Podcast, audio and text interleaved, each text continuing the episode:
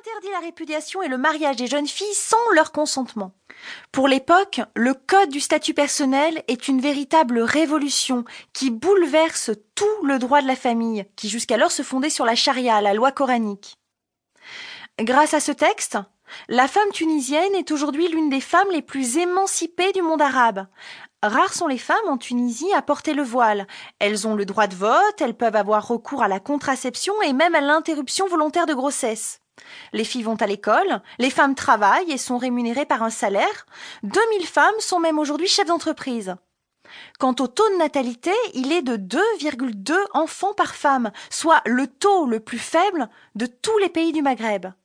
La Tunisie mène une véritable politique d'intégration de la femme dans la société.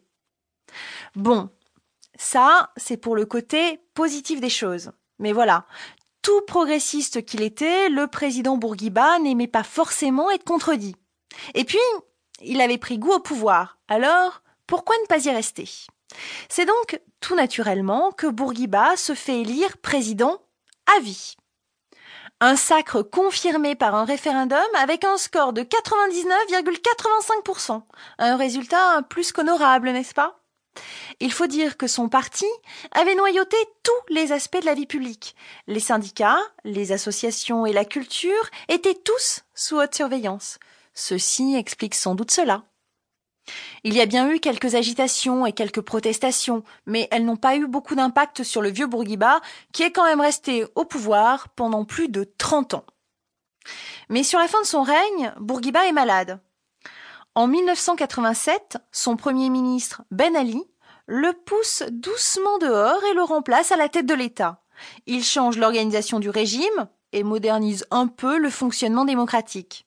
Mais voilà, quelques vieilles habitudes ont la vie dure et il se fait élire président avec 99% des voix. Le verrouillage de la presse et de la corruption y serait-il pour quelque chose? En tout cas, nombreuses sont les ONG à dénoncer encore les atteintes régulières aux droits de l'homme. Le manque de transparence politique, la censure, les arrestations arbitraires et les tortures sont encore malheureusement monnaie courante dans le pays. Alors bien sûr, les supporters du système Ben Ali, et ils sont nombreux, vous diront que cette quasi-absence d'opposition a empêché les islamistes d'arriver au pouvoir. C'est vrai et que la stabilité politique est pour beaucoup dans le succès économique du pays. C'est vrai aussi. Mais on peut quand même regretter que cette jeune République tunisienne, qui a été en avance dans tellement de domaines, semble s'être un peu arrêtée en chemin en ce qui concerne la démocratie. Allez, une note d'espoir quand même. Sous la pression des jeunes qui sont de plus en plus éduqués, les choses ont l'air de bouger et le pouvoir donne des signes d'ouverture. Alors, affaire à suivre.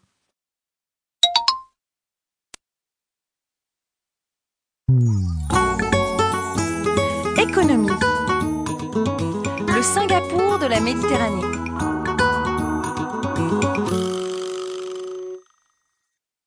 L'économie tunisienne va plutôt bien, merci pour elle. J'en veux pour preuve un PIB par habitant des plus honorables et une croissance de 5% par an depuis plusieurs années. Certains surnomment même la Tunisie le Singapour de la Méditerranée. Et si la comparaison est un peu osée, elle a quand même le mérite de mettre l'accent sur le secret de la réussite économique de la Tunisie, son ouverture sur le monde. Depuis la fin des années 80, la Tunisie a pris un virage libéral. Privatisation des entreprises, libéralisation des prix, convertibilité de la monnaie en dollars. La Tunisie n'a pas fait les choses à moitié. Résultat, les échanges commerciaux ont explosé, notamment avec la France et l'Union européenne et les capitaux étrangers affluent. Vous ne serez donc pas étonné d'apprendre que la Tunisie est aujourd'hui membre de l'OMC, l'Organisation mondiale du commerce, et qu'elle est le premier pays du bassin méditerranéen à avoir signé un accord d'association avec l'Union européenne. Mais comme bien souvent, qui dit libéralisation et accroissement des richesses, dit aussi accroissement des inégalités. Le chômage en Tunisie reste à un niveau très élevé, autour de 14%. Et le niveau de vie des classes moyennes de Tunis n'a vraiment rien à voir avec le niveau de vie des agriculteurs dans les campagnes. Devant les difficultés économiques, les jeunes n'hésitent plus à aller tenter leur chance ailleurs, et ils sont près de 900 000 à avoir quitté leur pays